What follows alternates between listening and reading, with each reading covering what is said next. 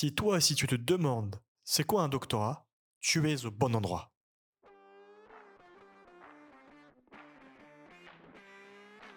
Je suis Rony Abessidan, un doctorant en IA et cybersécurité à Lille, et aujourd'hui, je vais t'aider dans tes recherches.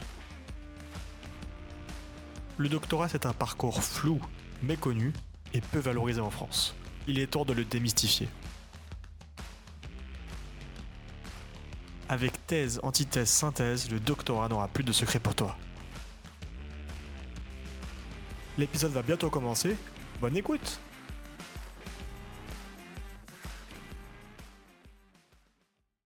Bonjour et bienvenue dans ce nouvel épisode de Thèse, Antithèse, Synthèse. Aujourd'hui, nous allons aborder la question suivante. Pourquoi et pourquoi faire une thèse en sciences humaines et sociales?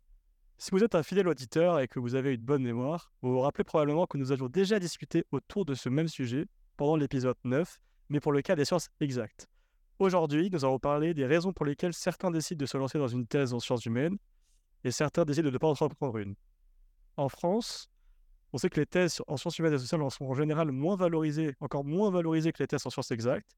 Une bonne partie de la population pense que les sciences humaines et sociales sont des voies de garage et qu'elles ne servent à rien. Alors est-ce que tout ça c'est vrai? À quoi bon se lancer dans une thèse en sciences humaines et sociales? Dans ce nouvel épisode, vous allez enfin y voir plus clair et je propose sans plus tarder de commencer en demandant à nos invités de se présenter brièvement comme on en a l'habitude. Donc, on peut commencer par exemple par la présentation de Sophie. Oui, bonjour. Donc, euh, je suis Sophie Changeur. Moi, je suis professeure des universités en sciences de gestion, plus exactement en, marketing. Donc, je m'intéresse à tout ce qui est euh, psychologie de la consommation, euh, mais euh, ou performance euh, du marketing. Voilà, je suis dans un IAE, qui sont les, business schools de l'université. J'ai fait mon doctorat à l'IAE d'Aix-en-Provence ce qu'on appelle une habilitation à diriger des thèses à l'université Paris-Dauphine. Et aujourd'hui, j'encadre et j'ai encadré plusieurs doctorants. Donc le sujet m'intéresse bien évidemment. Super, merci beaucoup. On peut enchaîner du coup avec Michael? Bonjour à toutes et bonjour à tous. Merci euh, beaucoup de nous recevoir aujourd'hui. Je m'appelle Michael Dandrieux. Euh, je suis sociologue. Euh, j'ai passé ma thèse en 2014 dans une université qui a changé de nom 17 fois depuis, qui était Paris 5 à l'époque. j'ai en 2005, avec mes associés, fondé une entreprise qui aujourd'hui s'est fixée pour vocation de réconcilier les autres aux entreprises et la société. Euh, la moitié de cette entreprise sont des gens issus des sciences humaines, donc il y a des sociologues, des anthropologues, euh, des philosophes, et pour beaucoup en chiffres, euh, doctorants ou déjà docteurs, on a une tradition d'intégration des méthodes et de l'état d'esprit de la recherche à l'intérieur de logiques qui sont plutôt celles du conseil en stratégie. Je suis enseignant depuis sa création en 2017 au sein de Sciences Po Paris dans l'école de management et d'impact. Voilà. Super, merci beaucoup. Et enfin, on peut passer à la présentation de Léo. bonjour messieurs, dames. Euh, oui, donc je suis Léo Laglaine. Je viens d'être euh, diplômé il y a quelques jours du master de recherche en histoire, donc euh, master histoire, civilisation, patrimoine de l'université de Picardie-Jules Verne, donc l'université d'Amiens. Euh, et donc, euh, voilà, euh, j'ai également passé des auditions pour commencer une thèse en septembre-octobre 2023. Et voilà pour ce qui est de, l'actualité au niveau de mon parcours universitaire. Bien, écoute, Léo, je te propose de commencer cet épisode avec toi. Donc, en fait, je fais plus précisément une thèse en histoire.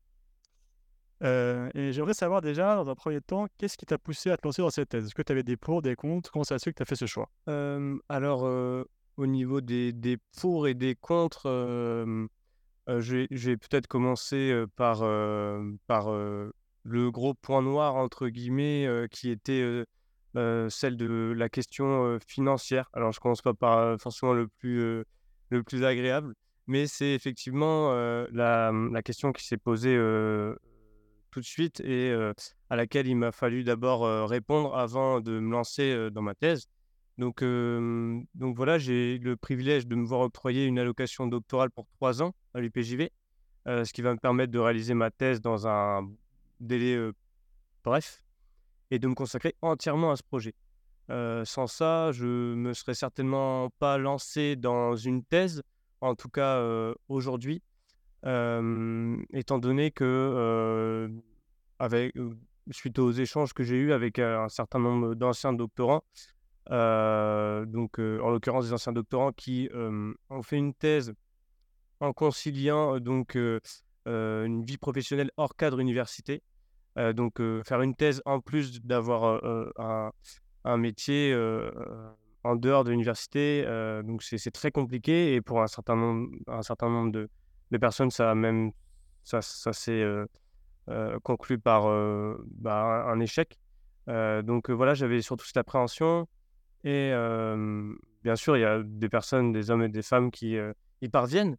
mais voilà, en tout cas, je me sentais peut-être pas difficilement capable de surmonter ce challenge à, à, mon âge. Donc, donc voilà. Et donc ça, c'est pour les, les contres. et d'un point de vue point de vue moins matériel et plus scientifique, au contraire, je n'ai pas eu de frein donc, mon donc j'ai constitué un projet de thèse ces dix derniers mois avec ma future directrice de thèse et ma directrice de ancienne directrice de master entre guillemets de mémoire. donc voilà, j'ai constitué un projet de thèse solide avec donc un, corpus de sources, un corpus de sources tout aussi solide j'ai également effectué un master de recherche en histoire sur une thématique, sur la thématique, thématique similaire de mon sujet. Donc peut-être je vais préciser mon sujet de thèse. Donc je travaille, je vais travailler sur les milieux anarchistes dans le nord de la France entre 1919 et 1945, et plus précisément dans leur rapport au conflit armé et dans leur rapport au, phénomène guerrier en fait. Et donc, j'ai réalisé un mémoire de recherche sur un journal anarchiste amiénois, donc, qui portait sur la période 1919-1933, ce qui m'a permis donc d'acquérir une bonne connaissance des enjeux, une bonne connaissance de la, de la bibliographie. Rapidement, pour ce qui était pour et des contre, et je pense que le, au niveau du pour, on reviendra peut-être sur cette question à travers les, les, suivantes et sur voilà, bah, ouais, bah, ou autre? Non, mais justement, justement, j'aimerais bien aborder maintenant la question de concrètement pourquoi tu te lances dans cette thèse? Pourquoi je me lance dans cette thèse? Euh, bah, Tout d'abord par, euh, par attachement euh, à, à, à, mon objet d'étude qui, qui m'a vraiment, pour le coup, passionné et qui m'a animé pendant ces deux dernières années. Donc, j'ai commencé à, à, défricher un champ de recherche qui était encore à peu près inexploré parce que donc par rapport au mouvement anarchiste, il y a eu énormément de travaux avant la période avant 1919 en fait, assez moins après. Et donc voilà, donc j'ai vraiment été pris par, pas, par, ouais, par une envie de contribuer en fait à, à la connaissance scientifique. Et, et voilà, j'ai aussi le sentiment plus profond que la méthode scientifique et ben, est nécessaire aussi à la compréhension des phénomènes contemporains. Et, et, voilà, donc c'est aussi de manière plus générale une passion pour la méthode scientifique et, et à mon avis, ouais, voilà, en quelque sorte, c'est clair. l'impression que ouais, la méthode scientifique est nécessaire aussi à, à, à nos sociétés. En fait. Ouais, très bien. Je partage cette vision aussi. Et du coup, quand tu as décidé de te lancer dans cette thèse, tu as dû en parler à ton entourage. Comment ils ont réagi? Alors, mon cercle proche l'a jugé assez positivement, en fait. donc, bien que la nouvelle soit assez récente. donc, positivement, d'abord, parce qu'ils ont vu donc l'accomplissement d'un projet que je mène depuis longtemps. Et c'est aussi, en quelque sorte, l'accomplissement de euh, mes deux années de, master. Donc voilà, j'ai vraiment beaucoup travaillé euh, pour mon mémoire et pour ce projet avec ma directrice. Et voilà, donc ils, savent que je vais m'épanouir dans un milieu qui me convient, qui me plaît. Et, voilà, donc ils m'ont aussi, aussi, beaucoup poussé dans les études quand j'étais plus jeune. Après, aujourd'hui, ça relève plus de l'ordre personnel et de, voilà, ils, sont plutôt contents que je m'épanouisse plus que, plus que ils sont pas vraiment motivés par, par une volonté vraiment de, de voir leur fils devenir docteur, même si voilà, ça, ça, contribue aussi, ça, je suppose que ça, ça les rend fiers aussi. Mais voilà, c'est surtout, avant tout, comment dire, un accomplissement pour moi et pour eux aussi, parce qu'à leur échelle et, à différentes échelles, ils ont aussi contribué à, à cette réussite, bien que je n'ai pas encore commencé ma thèse et que tout le chemin, tout le, le travail reste à faire. Mmh, c'est clair. Voilà, c'est plutôt simple. Parce que moi, je pourrais m'attendre à ce que des parents puissent dire Mais ça sert à rien, pourquoi tu fais ça? Non Je sais pas si tu as eu cette expérience, du coup, tu l'as pas eu toi. Mais peut-être tu l'as eu avec d'autres personnes, je sais pas.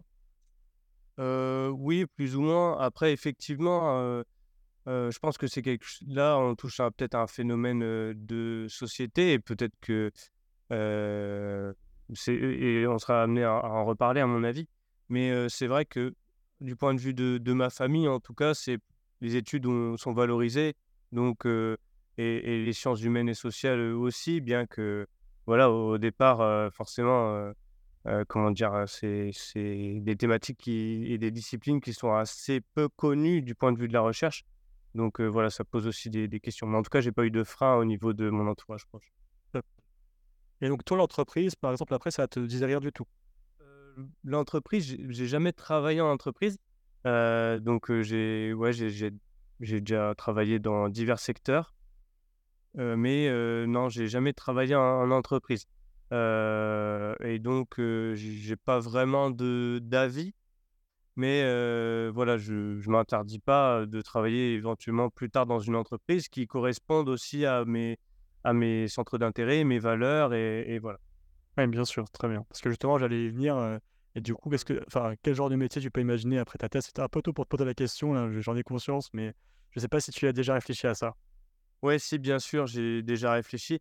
bah, en sciences humaines et sociales, en tout cas en histoire, c'est aussi la, la, principale débouchée, c'est l'enseignement supérieur, la recherche scientifique, bien évidemment. Et donc, suite à ma, thèse, donc, mon premier objectif sera d'obtenir l'agrégation externe d'histoire et voilà, de continuer ma carrière. Parce que à travers ce projet de thèse, c'est aussi une possibilité pour moi de rejoindre l'enseignement supérieur. Et, et, et, voilà, donc oui, c'est mon principal mon premier projet. Ah ben c'est bien, tu as déjà une idée avant de commencer la thèse, c'est rare. Je pense que, merci en tout cas Léo pour ce témoignage. Je pense que maintenant on peut se tourner vers toi, Sophie. Déjà, dans tout ce qu'il vient de dire, est-ce que tu reconnais un peu ce discours des doctorants? Je veux dire, est-ce que toi aussi, tes doctorants, est-ce que déjà ils sont tous en financement? Est-ce que c'est bien vu dans leur famille? Je ne sais pas si tu as des, retours par rapport à ça, mais est-ce qu'ils sont bien perçus du fait qu'ils font une thèse en sciences humaines et sociales Est-ce que tu peux faire un retour par rapport à ça? Oui, oui, bien sûr.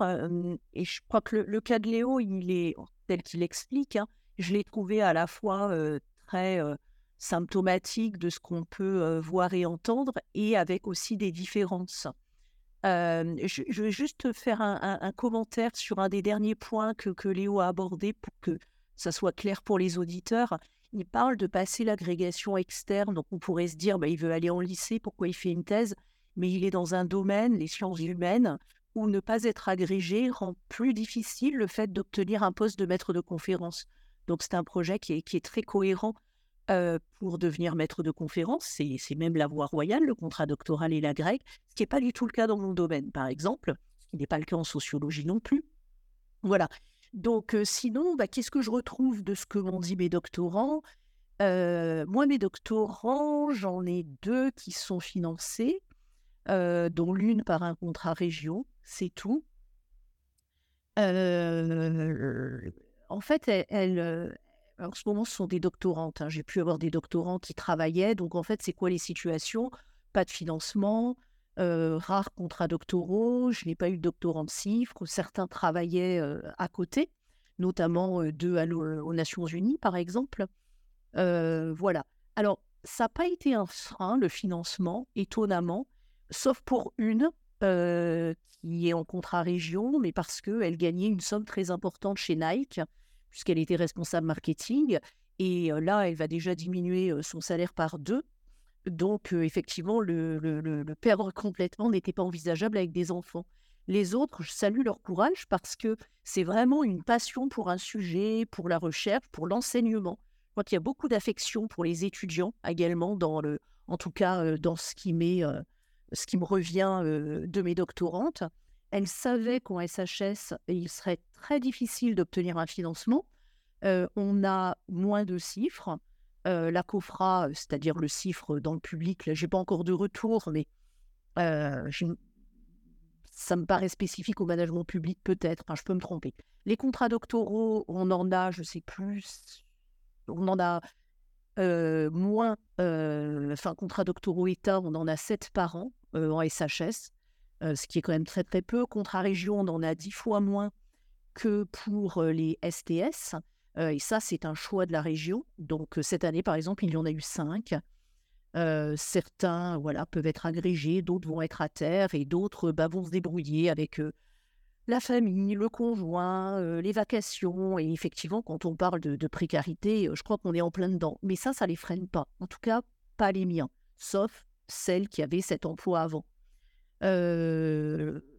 La, la, façon, en fait, de voir des parents de la famille, c'est un petit peu différent en sciences de gestion, parce qu'en sciences de gestion, il y a quand même beaucoup d'emplois.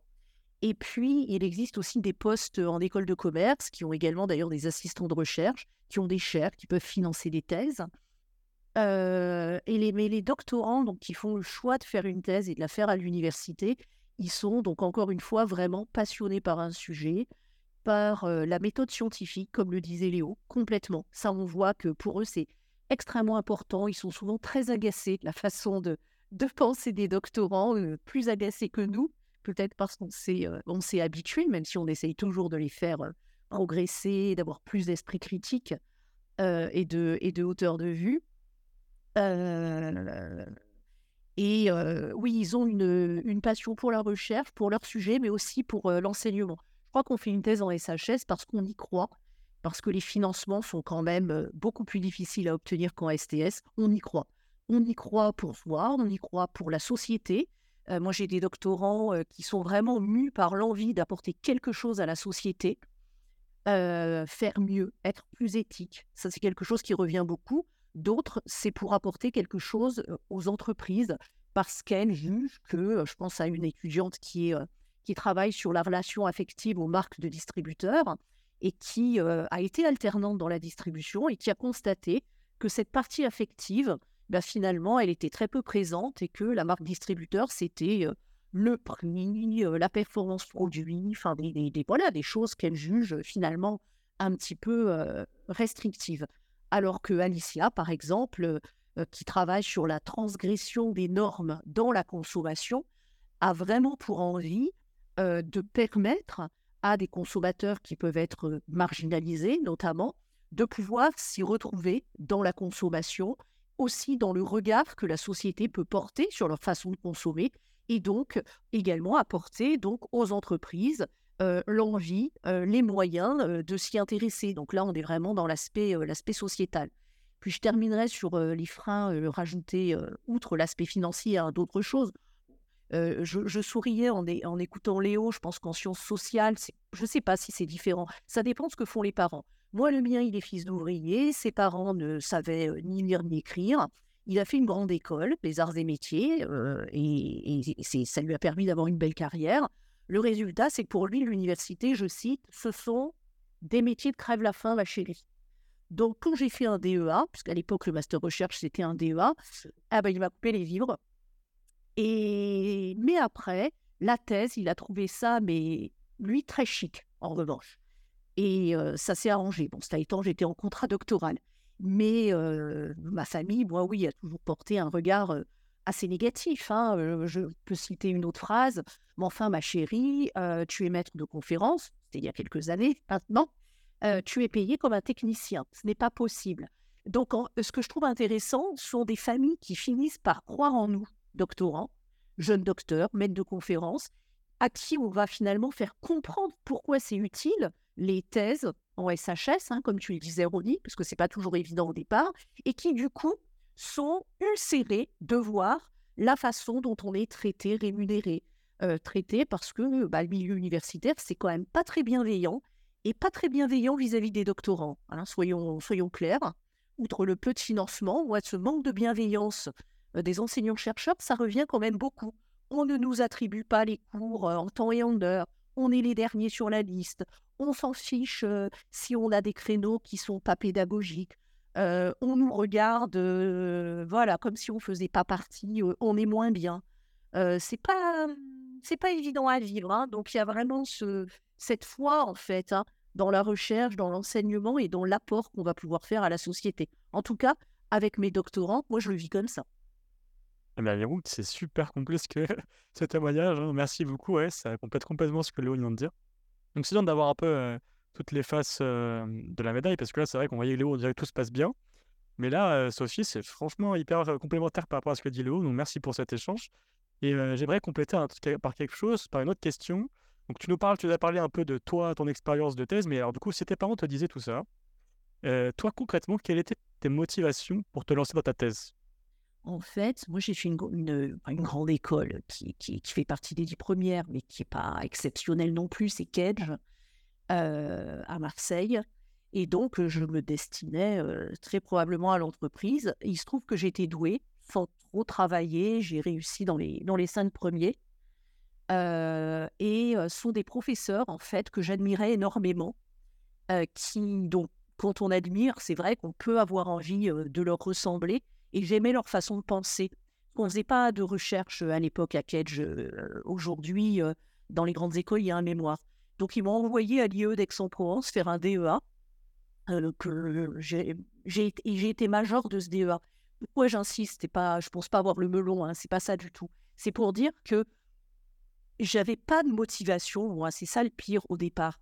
Mais je, je me sentais à l'aise, je sentais que j'avais les compétences. Et, donc se sentir à l'aise, bah, ça m'a plu. Et je me suis prise de passion, effectivement, pour la recherche. C'est cette façon de penser. Ça peut être sur cette façon de travailler. Ça peut être sur plein de choses différentes, mais attaquer un article, attaquer un concept par les différents aspects, se dire que la recherche, elle est à la fois faite pour être utile, mais quand je dis utile, c'est aussi efficace, hein, pas forcément d'une utilité immédiate, mais qu'on peut aussi prendre le temps de euh, d'affiner ses connaissances et donc d'aller plus loin que ce qu'on pourrait faire dans l'entreprise. Euh, voilà, ça c'est, enfin, moi j'ai trouvé ça euh, absolument passionnant. Et bon, mes parents m'aimaient hein, quand même, n'exagérons. mais, mais effectivement, ce n'était pas forcément bien vu. Mais ça a changé. Et c'est ça qui est formidable, c'est que par l'exemple, nos conjoints, nos parents finissent par valoriser, même s'ils ne le faisaient pas avant, la thèse. Parce que moi, je viens d'une famille qui a fait peu d'études. Bah, quand j'ai passé mon questionnaire de thèse, j'en avais deux, j'ai eu plus de, et j'avais plus de 1500 répondants. Euh, c'était euh, le, sujet le nécessitait.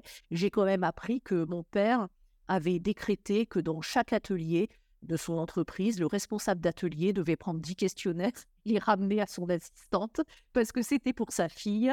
Et puis, il y a eu plein d'autres épisodes comme ça. Et, euh, euh, je crois que la passion, ça se transmet en fait. Euh, mais tu as raison. déjà, les thèses en STS, moi, j'enseigne ça aux étudiants, c'est-à-dire quel job finalement si on n'est pas à l'université. Bah, déjà en STS, c'est pas très simple en France. J'ai fait mon postdoc aux États-Unis c'est le jour et la nuit hein, quant à la façon de considérer les thèses. en STS, on se dit c'est plus simple, la recherche et développement. Il y a des docteurs quand même dans les entreprises, c'est des scientifiques qui voient ce que c'est. c'est quand même beaucoup moins simple qu'aux États-Unis. Et alors en SHS, n'en parlons pas. quand je suis sortie de Kedge et que j'ai fait une thèse, on m'a quand même demandé de ne pas être sur l'annuaire des anciens, parce que ça faisait baisser la moyenne des salaires. Hein. Donc là, on est bien d'accord que la situation est très différente dans d'autres pays. C'est valorisé d'être docteur en Italie, d'être docteur en Allemagne, d'ailleurs, ils le mettent sur leur carte de visite, c'est valorisé au Liban. Et ça peut être une mauvaise raison d'ailleurs de faire une thèse, j'en ai déjà rencontré, être docteur. En France, c'est très très compliqué, on a du mal à faire passer aux entreprises les compétences qu'il y a derrière le doctorat, hein, cela étant. Donc on se retourne vers cette passion de l'université qui va nous rapprocher. Ah bah justement, tu parles des compétences qu'on acquiert pendant le doctorat. Est-ce que tu pourrais peut-être un peu plus témoigner sur ce que le doctorat t'a apporté personnellement, mais aussi ce qu'il a apporté à tes doctorants, doctorantes? Eh bien, savoir ce que c'est que développer une expertise, une vraie expertise sur un sujet, choisir des sources, évaluer les sources, les hiérarchiser, à quoi je dois croire, à quoi je ne dois pas croire, développer un esprit critique qui permet effectivement d'aborder des sources, mais quelles qu'elles soient, journalistiques, autres, avec le bon regard, la bonne façon de faire, savoir croiser les informations pour les fiabiliser et donc développer une expertise. Ça, c'est un point important. Savoir aussi problématiser les choses. Je dis souvent aux étudiants, parce qu'on fait un mémoire de recherche dans mon master, je sais que vous ne souhaitez pas faire de thèse, ben, d'autant moins maintenant avec les masters professionnels, hein, où il y a une dimension recherche assez faible. Néanmoins, ces compétences, l'apprentissage par la recherche, ça va vous permettre, outre de savoir développer une expertise, de savoir problématiser. C'est-à-dire qu'à un moment en entreprise, on a entre guillemets la tête dans le guidon. Et pour apporter même une petite, un petit niveau d'innovation, une nouvelle façon de penser, de nouvelles connaissances ou de nouvelles compétences, ben, il faut sortir la tête du guidon. Et on peut même en arriver en se posant les bonnes questions et en développement, développant la bonne expertise avec les bonnes sources, de la bonne façon, avec la bonne méthodologie, apporter de nouvelles connaissances qui puissent et de nouvelles façons de faire qui puissent être utiles à l'entreprise. Je pense aussi que la recherche, c'est un apprentissage à la fois de, de l'humilité et de la valorisation de la connaissance. Donc, on va peut-être parfois un tout petit peu moins vite, même si le temps hein, en entreprise n'est pas le même. Mais on peut, c'est aussi un apprentissage de l'éthique, en tout cas pour moi. Donc, produire des connaissances, des recommandations d'action, mais de manière éthique et également bah, innovante, c'est-à-dire ne pas reproduire sans cesse finalement la même façon de faire. En tout cas, ce que je dis aussi aux étudiants, mais questionner les choses. On vous dit faites comme ça. Et bien sûr, au début, c'est ce que vous allez faire parce que vous avez une hiérarchie, etc. Mais finalement, ce qui va créer votre valeur, c'est aussi d'être capable et vous permettre d'évoluer parce que vous allez vouloir évoluer vers des fonctions stratégiques. C'est savoir problématiser, devenir expert, se poser les bonnes questions, avoir l'œil pour repérer ce qui peut éventuellement être questionné au niveau des méthodes, etc. et puis, bon, j'ai terminé sur la compétence, ben, entre guillemets, de base, c'est-à-dire celle que, qu'on retrouve partout, mais qui, qui, est vraie aussi. Des compétences, oui, de, gestion de projet et de manière très, très autonome, parce que alors nos doctorants, qu'est-ce qu'ils sont autonomes hein? Ah oui, l'autonomie en thèse, je témoigne, hein, peu importe la thèse, c'est obligé. Enfin, ça, au bout d'un moment, on peut être, on peut être autonome.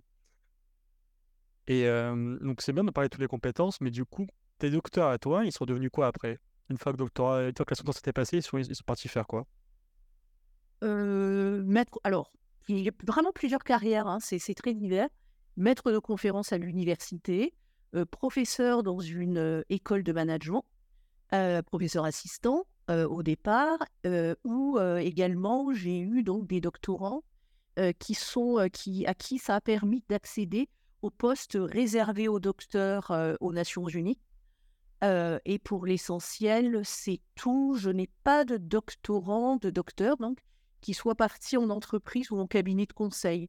J'en connais, mais, mais pas les miens. En tout cas, ils ont pu accéder à des postes, soit dans l'enseignement et la recherche, soit, dans l'occurrence aux Nations Unies, trois d'entre eux à des postes réservés aux docteurs, puisque ça existe. Ah, je savais pas tout ça, c'est intéressant. Et juste avant d'en finir avec toi, donc j'aimerais peut-être juste parler de cette question-là. On entend souvent que les sciences humaines et sociales sont une voie de virage. Qu'est-ce que tu en penses Bon, alors j'entends qu'il y a très peu de financement, hein, ça on est d'accord, donc c'est très difficile de finir la thèse. Tiens, je vais d'ailleurs. alors, mmh, je vais, je vais répondre tout de suite, mais il y avait une chose que je, je voulais dire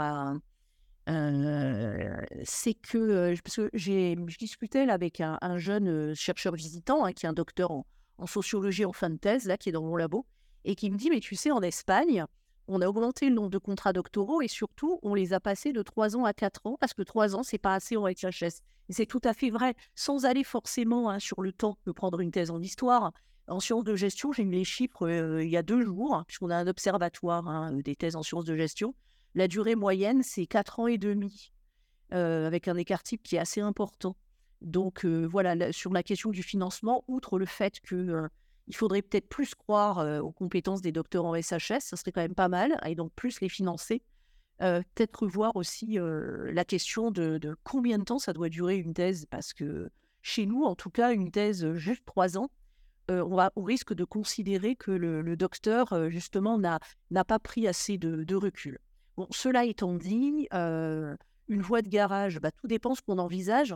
Quand je fais, j'ai créé un enseignement en espérant aider un peu les doctorants, parce que j'ai été vice-président, enfin premier vice-président de l'université, que je connaissais assez bien les carrières. je me suis dit, bah tiens, créons un enseignement pour leur montrer finalement les possibilités. Parce que si on se dit l'objectif c'est d'être maître de conférence ou chercheur au CNRS, il y a quand même très très peu de postes et de moins en moins. Alors c'est une ambition tout à fait légitime, mais c'est quand même la principale voie pour laquelle on fait une thèse.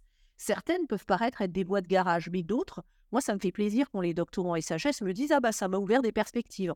Donc, qu'est-ce que je vais leur dire? Alors oui, il y a une agrégation pour les docteurs, donc une agrégation comment du secondaire.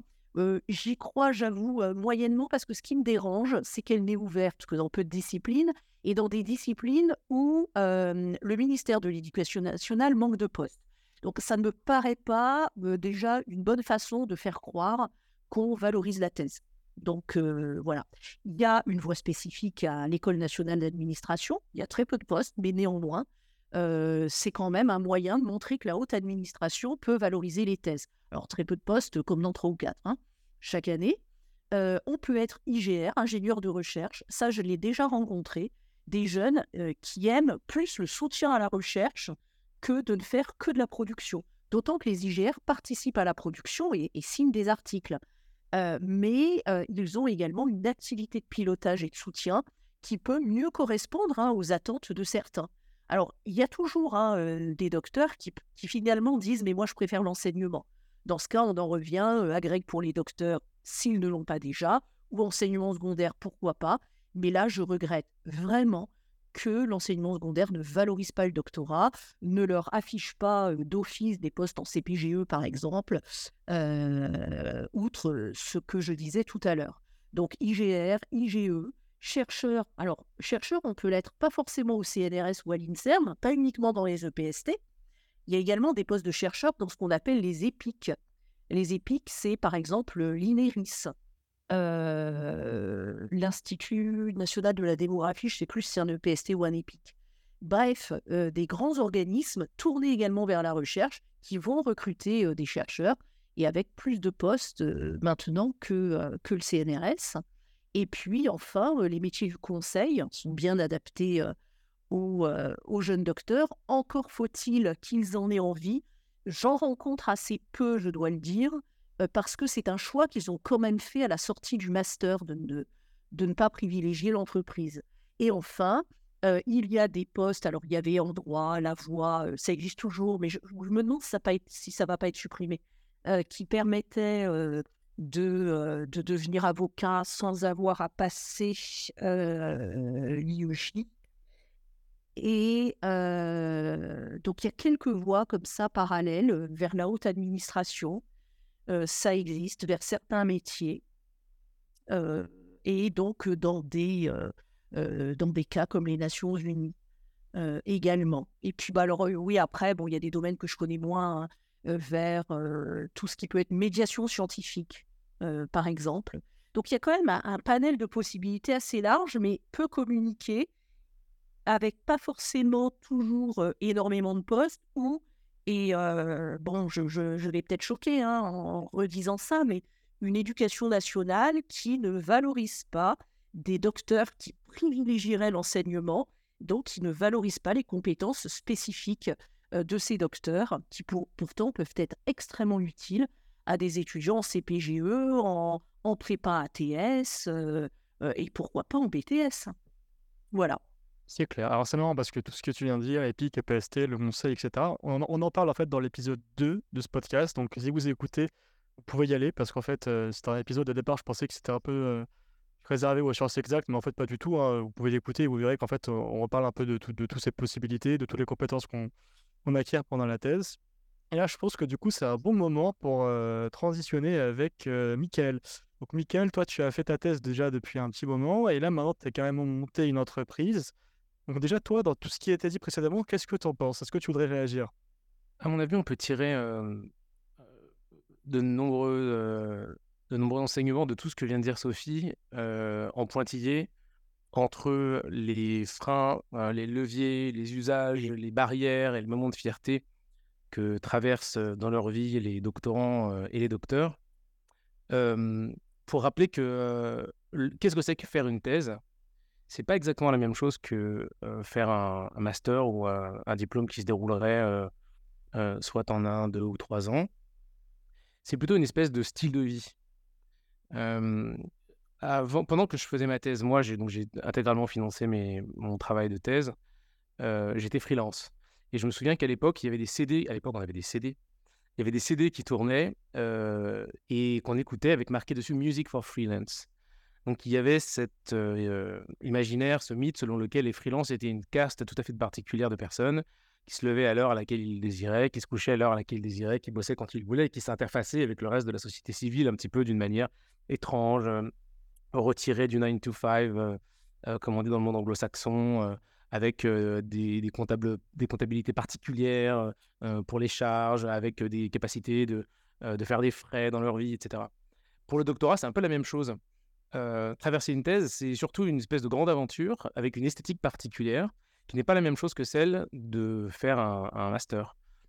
plusieurs exemples. La première, c'est que quand vous faites un master, vous êtes avec une, une équipée que vous allez suivre plus ou moins, on va dire, pendant un an, deux ans. L'autonomie dont vous avez parlé, qui est une qualité absolument fondamentale acquise préalablement à un doctorat ou pendant le doctorat, fait que vous allez avoir peut-être des gens pendant les séminaires que vous allez retrouver, mais pas nécessairement. Vous allez suivre des séminaires qui vous intéressent en auditeur libre. vous allez au-delà de la matière qu'on vous a assignée, ce qui est d'ailleurs un principe de la dimension exploratoire de la thèse. parfois, vous enseignez, donc vous êtes dans le, dilemme éthique de devoir transmettre de la connaissance tout en sachant que vous n'êtes pas complètement au point sur cette connaissance. C'est toujours très difficile, c'est une, charge et mentale et, personnelle très forte. Et donc, vous passez trois ans, peut-être quatre, peut-être un peu plus. Moi, à mon époque, on pouvait faire sa thèse en cinq, six ans, sept ans, etc. Maintenant, quatre ans, c'est un peu plus compliqué. Je rappelle que je l'ai faite en sciences humaines et sociales, plus spécifiquement en sociologie. Et donc, vous allez consacrer une partie de votre vie avec une esthétique tout à fait particulière. Et donc, dans cette esthétique, il y a plein de choses.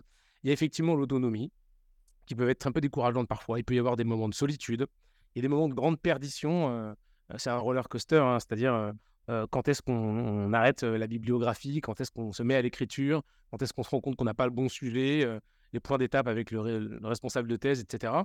Et pour une anecdote tout à fait personnelle, une partie de ma thèse a été dirigée par l'un des membres de mon jury qui s'appelle Federico Casalegno, que j'ai rencontré au début de mon entrée en sociologie et qui m'a suivi jusqu'à la fin de mon parcours universitaire. Euh, qui dirigeait un labo euh, au MIT au moment où il faisait partie de mon jury, et qui, lui, lorsqu'il a soutenu sa thèse, m'a dit, tu sais, Michael, le vrai moment où on est prêt à écrire la thèse, c'est le moment où on l'a consignée. Donc il y a un abandon dans le travail de thèse qui doit être fait, qui est celui, lorsqu'on finit sa thèse, d'être véritablement l'expert d'un sujet. Ce qu'on a acquis lorsqu'on a fini sa thèse, c'est une vue d'ensemble tellement aboutie sur un champ de recherche qu'on est capable de voir ce qu'on ne sait pas je pense que ça, c'est la, même, c'est l'épreuve, l'espèce d'épreuve intellectuelle la plus difficile. Vous consacrez 3 ans, 4 ans à un sujet, déjà, il faut que vous entendiez bien avec ce sujet. Je pense que c'est une question qui, par les euh, directeurs de thèse, n'est pas assez souvent formulée. Dire à quelqu'un, vous allez voyager pendant un certain nombre d'années avec un sujet qui doit vous toucher à cœur. quel est-il Est-ce que vous êtes sûr que ça ne va pas vous lasser, que, etc. Quoi qu'il arrive, il vous lassera, mais il faudra quand même choisir avec lequel on s'entendra bien et 4 ou 5 ans, 3-4 ans, on va dire, avec ce sujet. Et la question, c'est de savoir comment est-ce que dans la manière dont vous allez pouvoir vous, organiser, la construction de la biographie, par la production du terrain, vous allez à un moment donné renoncer à tout ce que vous réalisez que vous ne pourrez pas accomplir. Donc il y a une compétence qui naît à l'intérieur de tous les docteurs que j'ai rencontrés, c'est, Sophie a dit, humilité il y a une forme de modestie de quelqu'un qui a vu dans tout ce qu'il est possible de faire qu'il ne pourra pas le faire.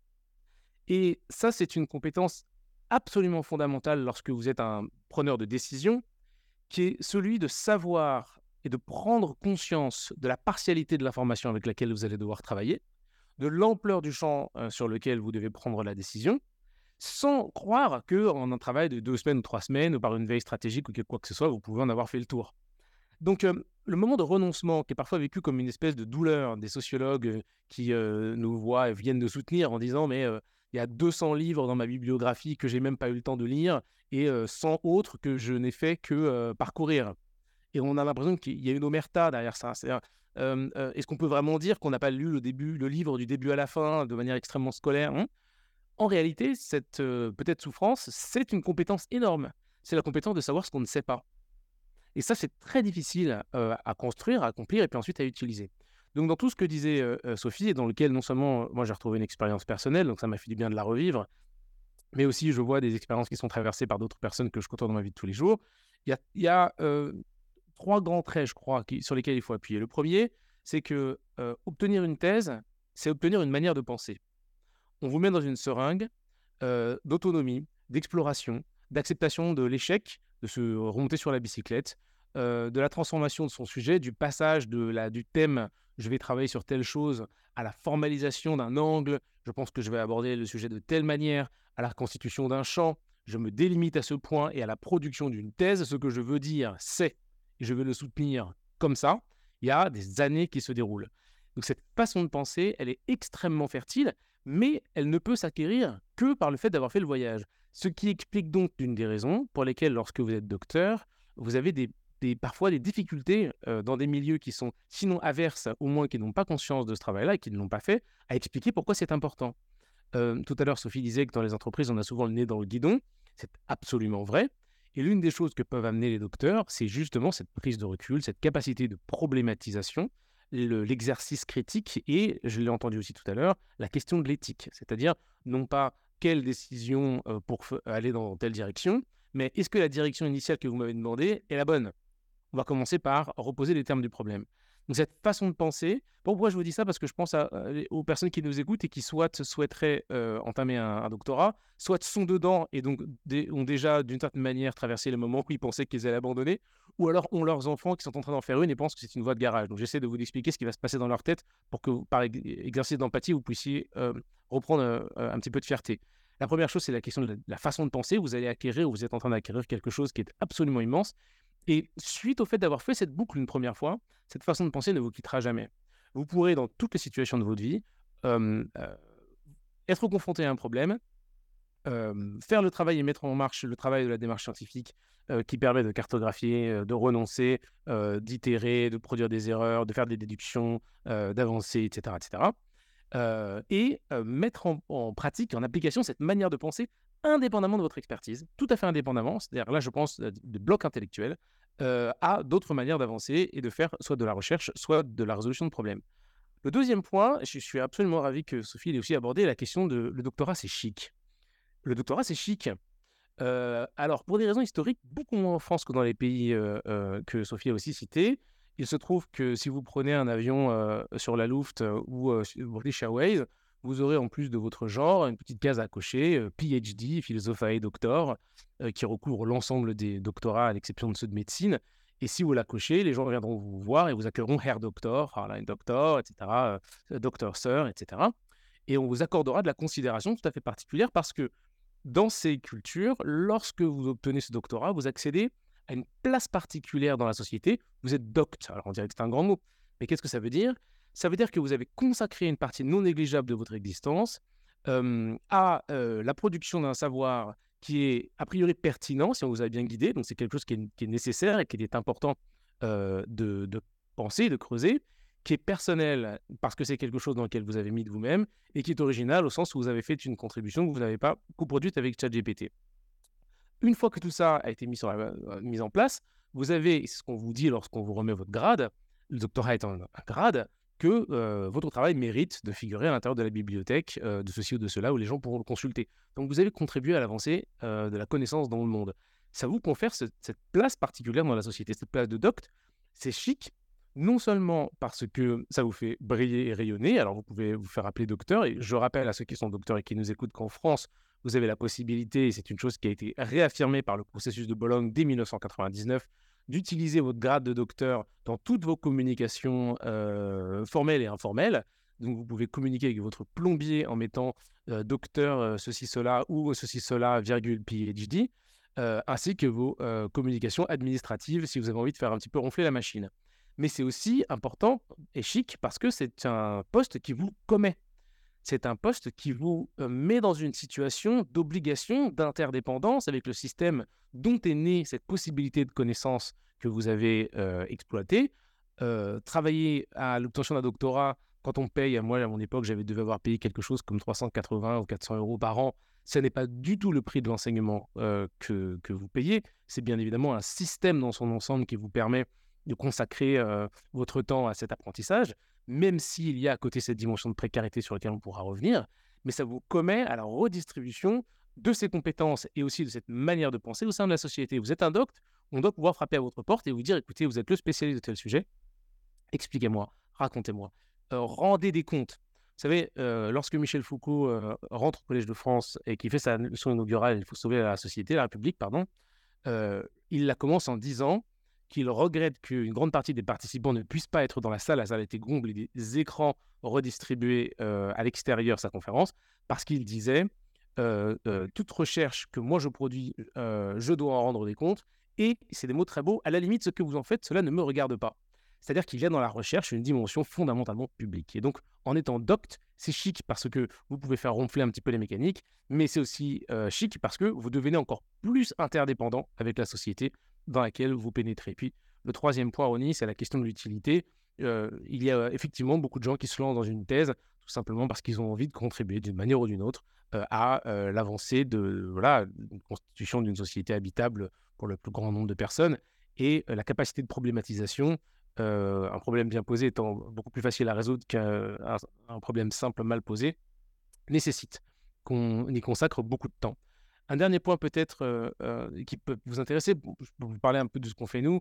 c'est assez facile dans mon entreprise, je pense, de faire preuve de manifester ses expertises et cette manière de penser parce que c'est une entreprise qui a été fondée par des docteurs. Mais on se retrouve euh, très souvent à défendre cette manière de penser envers des clients qui sont des très grosses entreprises, qui sont nos partenaires stratégiques avec lesquels on travaille généralement sur des longues périodes et qui ne comprennent pas cette manière de penser.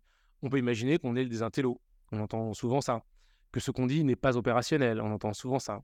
Euh, on peut euh, recevoir aussi des injonctions contradictoires les entreprises se trouvent aujourd'hui devant une urgence du long terme, comme j'appelle ça, c'est-à-dire la nécessité d'agir très vite et de prendre des décisions demain ou après-demain sur des transitions qui vont euh, peut-être avoir des conséquences sur l'habitabilité de la planète à hauteur 30, 40, 50 ans. Et ça, c'est un prisme de pensée qu'elle ne possède pas, en particulier parce qu'il dépasse les mandats des dirigeants qui, à ce moment-là, ne seront plus là ou auront légué quelque chose, ou en tout cas ne pourront plus être tenus responsables des décisions qui auront été prises 20 ans ou 30 ans dans le passé. Donc nous, on amène cette capacité de mise en perspective des problèmes, euh, de facettage euh, de, des sujets qui nous ont amenés. Et je vois nos docteurs, et euh, je mets un eux aussi parce que ma société est très majoritairement féminine et féminisée, amener ces modes de pensée qui sont des modes de pensée très difficiles à faire passer dans l'entreprise.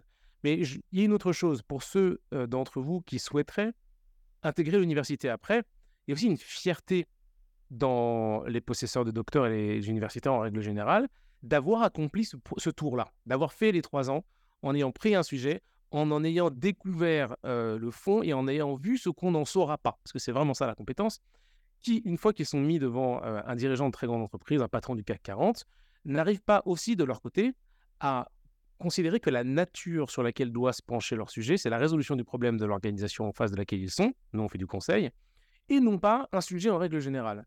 Donc il y a une tension, c'est pour ça que chez nous, on a une direction de la stratégie et une direction de la connaissance. Notre direction de la connaissance est euh, tenue par notre directeur de la connaissance, qui est lui aussi docteur et qui a fait euh, un contrat cifre, donc il, connaît très bien les mécanismes de l'entreprise, il est sociologue, il s'appelle Anthony Mahé.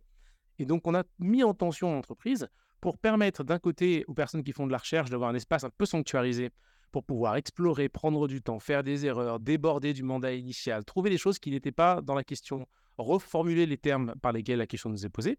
Et une direction de la stratégie dont le but est de tenir compte du fait que la nature de ce qu'on est en train de travailler n'est pas la connaissance, mais l'organisation qui va aller se mailler avec euh, la société civile, sa production de connaissances, les savoirs, etc., etc.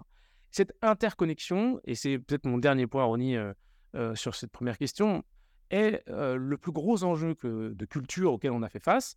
Et je crois, avec les années, ça fait 18 ans qu'on existe, non seulement qu'il y a une grande victoire dans le travail qu'on a fait, on a été parmi les premiers en France à pousser ces sujets de la question de la relation et la question de la place de la recherche dans les entreprises. Aujourd'hui, de très nombreux cabinets de conseil sollicitent et ont des structures qui leur permettent soit d'incuber soit d'accompagner par des contrats, soit d'aller chercher et ensuite d'utiliser à leur juste valeur des docteurs avec ces modes de pensée qu'on vient de décrire. Et pourtant, euh, il reste cet enjeu difficile à, dépasser, euh, qui est celui de rabibocher un petit peu, on va dire, ces modes de pensée, ces modes d'appréhension du monde, ces esthétiques, on pourrait dire. Et je me demande, euh, et c'est une question que je laisse ouverte ici, s'il faut justement arriver à les rabibocher, si il faut contraindre les chercheurs à penser la matière qui est celle de l'organisation, alors qu'ils sont en train de faire des recherches qui peuvent être exploratoires, ou alors au contraire, s'il faut trouver un duo, ce qu'on fait chez nous en mettant un consultant avec plutôt un parcours d'école de commerce, avec quelqu'un qui fait de la philosophie de l'éthique du care, par exemple, en duo, et qu'il faut que l'attention d'elle-même produise ce résultat fertile.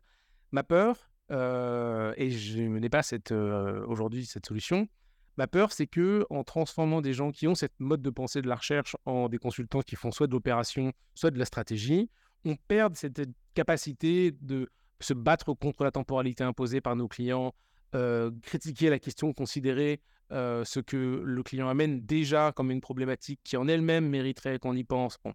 Donc, vous voyez, ce que je veux vous dire, c'est qu'il il y a une modification qui se joue à l'intérieur et à l'extérieur de l'université, une revalorisation générale de la société par son américanisation, mais son internationalisation aussi, du grade de docteur qu'il faut que nous travaillions collectivement à revaloriser. Donc, je pense que c'est quelque chose qu'il faut porter avec fierté, et non pas fierté parce qu'on a travaillé dur pour l'obtenir, parce que si le doctorat est le garant d'une rigueur intellectuelle et de démarche, il n'en est pas la seule voie. On a des personnes chez nous qui ne sont pas docteurs et ne désirent pas l'être et qui sont absolument extraordinaires et produisent un travail de très grande qualité, de très grande rigueur intellectuelle. Donc il y a cette modification qui est en train d'intervenir là et qui façonne le monde dans lequel ressortiront d'ici quelques années euh, les docteurs et, les doctorants qui nous écoutent. ok, super. J'ai l'impression que j'ai presque plus besoin de poser des questions tellement tu en as dit. non, bah écoute, merci beaucoup pour ce que tu en dis. Alors déjà, je partage euh, plusieurs points. En thèse, on se rend bien compte que plus on creuse le sujet, enfin, c'est plus je sais, plus je sais que je ne sais pas. Donc effectivement, on a du recul sur tout ce qu'on ne sait pas. À la fin de la thèse, et c'est sûr que c'est frustrant. Euh, moi, je ne vous pas tout à fait encore parce que j'ai pas encore fini ma thèse, mais je vais bientôt le dire, je pense. Je vois déjà que je sais pas plein de choses, ça c'est sûr, mais je ne sais pas quand je vais m'arrêter. Après, pour la question que tu viens de dire à l'instant là sur euh, l'idée que en fait euh, finalement les docteurs en entreprise, bah, en fait finalement ils, vont, ils vont devoir répondre à un objectif de rentabilité et donc du coup ils vont avoir moins d'exploration qu'un docteur qui serait dans l'académique. En c'est marrant parce qu'on en a parlé dans l'épisode 9 sur le même thème mais avec les sciences exactes parce que justement il y avait avec nous un, un docteur qui était dans l'entreprise et qui expliquait que en fait, euh, voilà, l'entreprise, elle cherche euh, avant tout la rentabilité. Donc, il n'y aura pas le droit à l'erreur. Et donc, du coup, euh, vu qu'il n'y a pas ce droit à l'erreur, il y a moins d'exploration. Et donc, du coup, on ne fait pas, le même type de recherche. Quoi. Mais ce qui est problématique, parce que c'est justement la raison pour laquelle les, entreprises ont besoin des docteurs. Sophie faisait mention aussi tout à l'heure. Il y a une compétence tout à fait particulière de quelqu'un qui est formé à la recherche, c'est la question de l'innovation vous amener dans une structure qui n'est pas adverse à l'innovation d'entreprise, elle innove tout le temps. Mais elle innove vraiment en test and learn, c'est-à-dire par des pratiques itératives avec des cycles souvent très courts, par la mesure, et donc une innovation plus profonde, une innovation qui remettrait en cause un certain nombre d'acquis ou de normes ou d'éléments de culture à l'organisation sont beaucoup plus difficiles à mettre en place on est dans un moment particulier des organisations où elles sont chahutées de toutes parts, notamment euh, du fait des, systèmes de transition qui aujourd'hui euh, euh, la ballotte.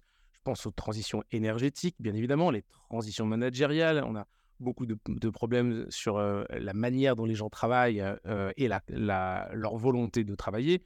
Et au milieu de tout ça, la transition qui les lie toutes, c'est-à-dire la transition écologique et environnementale. Pour pouvoir aborder ces sujets, il faut repenser le modèle de valeur de l'organisation. Et pour ça, bah, il faut aller au fond des choses. C'est difficile, ça veut dire remettre en jeu des choses que l'on considérait comme acquises. considérer que des normes qui étaient tout à fait opératoires et dans lesquelles les gens vivaient, donc on fait ça comme ça, sont en réalité des effets de la répétition. Et si on peut porter sur elles un regard critique et qu'on peut les dépioter, alors on peut trouver quelque chose d'autre. vous savez, Michel Foucault, je ne sais pas pourquoi je suis obsédé par Foucault aujourd'hui, mais il, dit un truc très beau sur les sciences humaines. Il dit les sciences humaines sont là pour écailler les évidences. C'est un mot très beau pour ceux qui aiment le poisson. écailler les évidences. Euh, rendre problématique ce qui est évident, ça veut dire regarder quelque chose que l'on considère comme du donné et réaliser que c'est en réalité euh, un, élément du temps, une cristallisation, quelque chose qui est par la répétition parce qu'il a été assez longtemps là et, et rentré dans les murs et qu'on s'est habitué à lui et que par conséquent, euh, on considère que ça ne bougera pas. Euh, c'est pas du tout le cas dans les systèmes humains. On produit de la culture par l'échange, par la quotidienneté, par la répétition. Et donc, devoir trouver des nouveaux relais de valeur, relais de croissance, euh, modèles de valeur euh, dans les organisations, euh, devoir repenser euh, les manières par lesquelles on fait fonctionner les chaînes de valeur qui aujourd'hui sont très à mal, les manières par lesquelles on manifeste et on témoigne de la reconnaissance à l'ensemble des collaborateurs, des opérateurs des usines jusqu'au col blanc et jusqu'aux exécutifs. Toutes ces choses-là qui étaient coulées dans le bronze sont à redéfinir collectivement à l'aune de ces transformations avoir des gens qui sont capables de poser un œil critique sur quelque chose que tout le monde ne voit plus tout simplement parce que c'est coulé dans les murs, ça vaut de l'or. Ça vaut de l'or dès lors que vous êtes en face aussi capable de reconnaître ça comme ayant de la valeur. Ça veut dire créer un dispositif dans l'entreprise, capable de l'accueillir, capable de l'évaluer, de reconnaître que dans ce challenge, il ne s'agit pas de perdre euh, économiquement, mais au contraire d'aller chercher quelque chose d'autre ailleurs. Euh. donc, il y a une injonction un petit peu contradictoire euh, pour les docteurs dans, l'organisation qui demande une autre compétence au-dessus de celle de la modestie, l'humilité de savoir qu'on ne sait pas, mais qui est celle d'aller de, d'aller dans le sens de l'organisation dans laquelle on travaille pour pouvoir, c'est ce que je disais tout à l'heure, réaliser que la nature du métier, en tout cas dans le conseil par les docteurs, c'est la nature de l'objet travaillé, de la pâte, de la matière. Ça n'est pas euh, la recherche. La recherche est un moyen dans le fait d'améliorer l'organisation toujours avec cette dimension éthique qui est probablement la plus belle, puisqu'on peut reposer les questions de savoir si l'entreprise amène quelque chose à la table du monde, comment s'assurer qu'elle amène quelque chose de bien. Et lorsque vous êtes euh, dans le jeu, vous ne pouvez plus vous poser cette question. Vous considérez que l'entreprise se perpétue et que ce qu'elle fait, c'est bien et ses services, euh, du moment que ça fait des sous, c'est bien. C'est pas forcément vrai. Donc là, il y a aussi une espèce de force extraordinaire de pouvoir revenir questionner, interroger. Voilà. Peut-être un, dernier point parce que euh, nous, en 2005, lorsqu'on est rentré, euh, de moi, j'ai fini ma thèse en, il y a exactement 10 ans, 9 ans, attends, en 2014. Euh, j'ai fini ma thèse euh, en, dans un vol entre Moscou Sheremetyevo et, et Paris-Charles de Gaulle. J'étais le type fou qui se levait en criant au rang 8A et à qui la dame a dit Asseyez-vous, monsieur, asseyez-vous. Ah, c'était toi je Ouais, c'était moi, ouais, si tu te souviens. parce que j'avais mis le, le, voilà, le mot final au texte de la thèse, qui vraiment est une espèce de. Voilà, il y a euh, des kilos et des tonnes de, de, de, poids sur les épaules qui, sont, qui, sont, qui ont disparu à ce moment-là. Euh, au moment où, où, on a fait ça, euh, on a décidé avec mon associé, enfin ça c'était quelques années avant, dix ans avant, on, s'est demandé pourquoi on allait travailler dans l'organisation, dans et en particulier dans le monde du conseil, et travailler avec des clients qui sont des très grosses boîtes, qui sont des grosses entreprises, alors que certains de nos collaborateurs qui étaient avec nous et qui ont le même doctorat que nous sont aujourd'hui maîtres de conférences, chercheurs dans des universités, etc et la raison, elle est assez simple, je pense, que c'est à cause de cette articulation qu'on peut mettre derrière le mot de, de doct, qui est donc en même temps le fait d'être possesseur de quelque chose et le fait d'en être redevable. 76-78% grosso modo de la population française aujourd'hui exerce dans le domaine du privé. Ces compétences on vient de dire qu'elles sont acquises par les années de recherche, elles doivent pénétrer à l'intérieur de ces sphères-là. En particulier aujourd'hui, on a besoin de remettre, je ne peux pas dire de la lenteur, parce que ça ne marcherait jamais, mais de la profondeur, on a besoin de, se battre contre le clapotis des choses secondes, disait mon maître. Euh, c'est-à-dire euh, tout ce qui est euh, la prise de décision de surface, le sentiment de connaître les choses qui en réalité est une vanité, l'accumulation de savoir et d'informations qui n'est pas du tout la même chose que la connaissance, c'est-à-dire le fait de agréger de la data, prendre des décisions froides sans jamais se mailler avec ce qui est l'objet sur lequel vous allez travailler, qui amène généralement à la production d'une perte énorme pour la société lorsque vous déployez un service comme par exemple la livraison de produits en moins de 15 minutes, qui a très probablement été mise en place par des gens qui sont issus d'écoles de commerce, parce qu'ils ont vu un besoin de société euh, amené par le développement d'une économie de la flemme, ils se sont dit, allons exploiter là une faille dans le cerveau des gens. Un docteur se serait demandé, si je réussis, quelle perte ça produit et comment est-ce qu'elle va être déléguée sur la société? Parce qu'il voit déjà le questionnaire parler aux gens qui ont pris 4 kilos, développent dans 15 ans un diabète de type 2, euh, ne sont pas heureux parce qu'ils ne sortent plus, ne voient plus leurs amis, mais ont leur pizza dans les temps. Cela dit, dans les temps, c'est pas sûr. Je veux rappeler entre parenthèses que si jamais vous commandez des choses par des services de coûts de commerce qui, Dieu merci, sont en train de disparaître et vous abreuvent en moins de 15 minutes, euh, il y a peu de choses, que vous avez vraiment besoin d'obtenir en moins de 15 minutes. Peut-être dans quelques situations critiques du papier toilette. Et encore, même pour ce bien de consommation, je pense que si vous êtes dans cette situation, 15 minutes, c'est trop long. Donc même dans ce cas-là, je ne suis pas certain que ce soit un bon service. Là, vous avez des gens qui vont se poser la question, qu'est-ce que ça implique? Où est-ce que ça déborde? Est-ce que c'est bien? C'est une question pas bête, ça quand même. Qu'est-ce que la vie bonne? Donc être capable de mettre le développement économique euh, d'une organisation euh, et le développement du bien-être des gens qui y travaillent dans une perspective éthique, critique de qu'est-ce que la vie bonne, pour ça, il faut aller dans la profondeur des choses. Donc, c'est aussi une des raisons pour lesquelles c'est un énorme asset aujourd'hui, que les très grands cabinets de conseil les plus petits comme nous ont très bien compris, parce qu'il y a beaucoup de programmes maintenant qui sont prêts à accueillir les gens qui font l'exercice de la recherche. Super, merci pour ce complément. Ça me fait penser un peu à, ChatGPT, parce que tout le monde connaît ChatGPT aujourd'hui, mais en fait, euh, GPT-1, le premier modèle, c'était en 2018. Quoi. Il y a eu un temps avant d'arriver, et de base, c'est un labo de recherche OpenAI, donc euh, ils ont pris le temps avant de lancer leur truc et que ça fonctionne finalement, et se sont posés des questions. Bref, je ne vais pas forcément parler de, ça maintenant parce que c'est un peu hors sujet. Voilà, on pourra en parler plus tard si tu veux. moi, j'aimerais plutôt parler de tes motivations à toi quand tu t'es lancé en thèse, du coup. Parce que est-ce qu'à ton époque, c'était. Enfin, j'imagine que c'était peut-être encore moins valorisé, je sais pas. Moi, personne ne savait ce que c'était qu'un doctorat. donc, voilà, enfin, je ne suis pas si vieux, mais. non, moi, un peu comme Sophie, moi, c'est des gens j'ai rencontré des gens. D'abord, ma maman était, c'était une professeure. On est, je suis issu d'un milieu très modeste, on n'avait pas du tout de sous, mais on avait un capital culturel immense puisque ma maman était professeure de français, de littérature, de grec et de latin.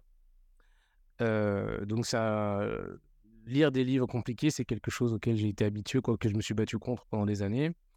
Et lorsque j'ai eu terminé ma, ma licence, j'étais déjà en train de travailler. Mon premier job, je l'ai eu en 2017. C'est marrant parce qu'avec la, la, forme des retraites, j'étais regardé sur le truc de retraite Gouv machin et j'ai fait une fiche de paye avant que j'ai mon bac. donc j'ai travaillé avant d'avoir mon bac. J'ai fait mes premiers stages à ce moment-là et ensuite mon premier CDD, mes premiers CDI. Et il y a eu un moment déterminant où j'ai eu la possibilité, et, et l'un de mes managers de l'époque me l'avait dit, de rejoindre une organisation de la bulle de la net économie parce que j'ai payé ma thèse en faisant du, computer science. et j'ai décidé de ne pas le faire. J'ai décidé de continuer mes études à ce moment-là. Et dans ma tête, c'était un peu pour honorer la personne qui avait été ma maman et d'aller le plus loin possible. Et le plus loin possible, c'est le doctorat. Et puis j'ai rencontré quelqu'un, un professeur des, universités, tout à fait par hasard. et je me suis dit, si je peux ressembler de près ou de loin à un moment de ma vie à cette personne, je pense que j'aurais rien perdu. donc allons-y, voyons comment se déroule la chose mais à côté de ça, le fait que moi j'ai eu une formation à côté donc de, de, computer scientist, de développeur, de programmeur, je faisais de l'architecture de l'information, etc., m'a tout de suite donné envie de mettre les mains dans les choses. C'est-à-dire qu'il y a un absence de feedback dans la thèse qui est très difficile, des cycles qui sont des cycles très longs. Donc j'ai mené les deux en parallèle et j'ai pris la, voie la plus difficile qui était d'avoir un métier à temps plein pour payer un loyer sur lequel j'étais tout de suite tout à fait indépendant ainsi que de faire ma thèse en parallèle complètement. Je crois que je l'ai fait dans 4 ans d'ailleurs, si je dis pas de bêtises, parce qu'effectivement, 3 ans, c'était rigoureusement impossible. donc ça, c'est ce qui m'a mené. Moi, ce que je voulais, c'était acquérir, trouver un moyen, une méthode pour pouvoir acquérir du, du, savoir, de l'information. Et c'est pas du tout ce que j'ai trouvé. J'ai trouvé dans l'exercice de la recherche des chemins par lesquels acquérir de la connaissance. La connaissance et l'information, je l'ai brossé tout à l'heure, ce sont deux choses très différentes. L'information, c'est un, stock qui est disponible et que vous pouvez mobiliser lorsque vous le souhaitez avec ce fantasme de l'exploitation de l'information, la data qui dort. Et c'est un mode d'approche de la transformation du monde extrêmement prédateur qui pose les choses à distance et qui se permet de jamais mettre les mains dans les choses. La thèse est tout autre chose parce qu'elle construit de la connaissance. Cette connaissance, c'est le fait de se mailler en tant que sujet avec l'objet qui est le nôtre. Le terrain, c'est quelque chose qui vous fait pleurer parce que parfois il y a des gens qui tombent dans vos bras, qui vous amènent dans les endroits les plus étranges du monde en fonction de vos sujets, euh, qui vous font rencontrer euh, des subjectivités radicalement opposées aux vôtres, vous obligent à vous déguiser. Je suis parti d'une euh, école de la sociologie qui est une école de sociologie participante. Donc en fait, on fait partie des sujets et on essaye de de mettre à distance notre subjectivité tout en reconnaissant qu'elle est là. Donc j'ai fait partie des sujets que j'étudiais, j'ai rencontré. Bon, ce que je veux dire par là, c'est que c'est pas de l'information euh, et de la manière d'agréger de l'information que j'ai découvert, c'est l'obligation de me mailler avec le sujet que j'étudie. Et donc, se rendre compte qu'on est codépendant du monde sur lequel on jette un regard, cette information-là fait aussi, produit aussi des gens extrêmement impliqués dans l'entreprise. Donc, pas des gens qui se disent c'est juste un job et je vais, on me demande quelque chose et je vais y répondre et puis le soir je boire des verres avec mes copains. Mais au contraire, des gens qui ont construit un attage, un maillage entre eux, une tresse et l'objet sur lequel ils vont, auquel ils vont consacrer leur temps. Donc ces mécanismes d'interdépendance construits entre celui qui regardait l'observateur et l'observé, le fait d'être touché physiquement et, humainement par le sujet sur dont on travaille, c'est aussi quelque chose qui presque nous fait devenir écologue, si vous voulez, écologue de l'histoire ou écologue de la socio ou écologue des maths, je ne sais pas. Donc ça, c'est moi ce, que j'ai trouvé et ce que je cherchais pas. Et finalement, ça a créé chez moi, ça a éveillé chez moi une dimension politique, une dimension éthique que, que je n'avais pas. du fait de ma compréhension de, en tant que place d'observant, j'avais un impact sur ce que je regardais. Et ça a motivé aussi mon acceptation lors de la sollicitation d'entrée dans mes enseignements à Sciences Po, et ainsi que la constitution du syllabus que je tiens encore aujourd'hui, qui s'appelle L'habitabilité du monde, où j'enseigne à des gens sur lesquels on n'a pas de master de recherche et qui vont sortir, puisque j'ai les dernières années du Master 2, qui sont issus d'une école de management et d'impact. Et je leur enseigne à poser ce regard éthique et critique sur la production de services et de biens de l'entreprise. Et ça marche plutôt pas mal. Donc j'essaye, sinon d'accélérer le travail de la recherche, au moins de passer cette compétence particulière de voilà, réalisation de la modestie par rapport au monde dans lequel on, on, opère, et puis aussi cette dimension de lien d'interdépendance avec lui. Très bien, c'est clair. Alors, depuis le début, j'ai l'impression quand même que tu vends, enfin, tu survends la thèse, je sais pas. Est-ce que tu, est-ce que dans cette expérience, tu vois aussi des inconvénients? Parce que je pense que tu as parlé de beaucoup d'aspects positifs, mais je sais pas si tu avais des inconvénients en tête oui, c'est ton doctorat? Si, si, je l'ai dit aussi. Bah, en tête, euh, passer un doctorat, c'est euh, dur, c'est psychologiquement dur. effectivement, vous vous exposez à un certain nombre de, de railleries des gens qui, à ce moment-là, font du conseil. Euh, qui sont généralement les gens que vous retrouvez plusieurs années après euh, en burn-out. Euh, mais bon, ça, c'est des, anecdotes. c'est pour ça d'ailleurs que je pense qu'il faut remettre de la fierté dans la possession du doctorat. Avec ces petites trois petites lettres PhD ou docteur, que je pense qu'il faut utiliser, pas seulement en Italie, en France, en Allemagne au Liban, mais pardon, en, Angleterre, en Allemagne au Liban, mais en France aussi. il y en a une que j'ai dit tout à l'heure, c'est que le travail de la recherche, c'est un truc qui vous aspire très profondément. Et donc, vous, vous exposez à confondre la nature de la pâte que vous travaillez. Il y a une dimension politique dans la recherche puisqu'elle va amener quelque chose qui est d'ordre public et qui sera disponible à chacun pour faire avancer la connaissance à l'échelle d'un pays, parfois à l'échelle d'un monde. ça veut donc dire que ce que vous êtes vraiment en train de travailler, la pâte que vous travaillez vraiment, c'est la société civile c'est pas les chevaliers du lac de Paladru, vous connaissez le machin, ou le petit sujet, la petite lorgnette. C'est une participation double et par la manufacture d'un type de subjectivité qui est la vôtre. Et donc, vous construisez un sujet qui va ensuite se balader dans la société, parler avec ses potes en buvant des bières, en disant qu'est-ce que c'est que la recherche. Et aussi la production d'une connaissance qui, elle aussi, va faire son chemin, être utilisée par d'autres personnes. Et donc, il y a un, un désavantage au fait de faire sa thèse, c'est justement de, lorsque vous entrez dans un milieu qu'il soit euh, privé ou public, euh, perdre le contact avec l'objectif de l'organisation dans laquelle vous êtes et avoir du mal à ne pas faire la recherche pour la recherche. Michel Serres disait centre de recherche, c'est trois fois circa, hein, c'est centre, recherche. Euh, à un moment donné, on tourne rond. Donc il faut re-être capable de, quand on est sorti de ces quatre ans, se déprendre de cette dimension là, de cette acquis, compétence-là, qui est celle de rechercher pour chercher, et être capable de mettre cette compétence-là dans la perspective de l'organisation dans laquelle vous êtes rentré et euh, les objectifs qui sont, je l'espère, en phase avec les vôtres. Ça, je dirais que c'est le problème majeur qu'on a euh, avec, euh, avec, les, avec le, voilà, la disposition intellectuelle à la recherche, cette manière particulière de penser. Très bien, c'est clair. Alors là, je pense qu'on on peut juste enchaîner sur un mini débat entre tout le monde, ça va être assez rapide. Je voudrais parler du, syndrome de, de Peter Pan. Bon, c'est juste l'idée que c'est une idée que beaucoup de, recruteurs ont en tête. J'ai encore entendu récemment. L'idée sur laquelle les doctorants ou doctorantes préfèrent rester dans un environnement académique protégé plutôt que de se confronter au vrai monde professionnel. comme si finalement les quelques années que vous avez passées pendant votre doctorat, bah, en fait, ça, ça, ça- ça correspond à rien par rapport aux mêmes années si vous les aviez passées dans une entreprise. Est-ce que déjà, par exemple, je sais pas, on va commencer par Lé- Léo, est-ce que, tu- que tu as déjà entendu ça? Mon père me dit toujours, m'a toujours dit, de, de, et ça, ça vient aussi de, son expérience professionnelle. hein. Mon père est, est aide-soignant et donc euh, employé, et ma mère est aussi employée.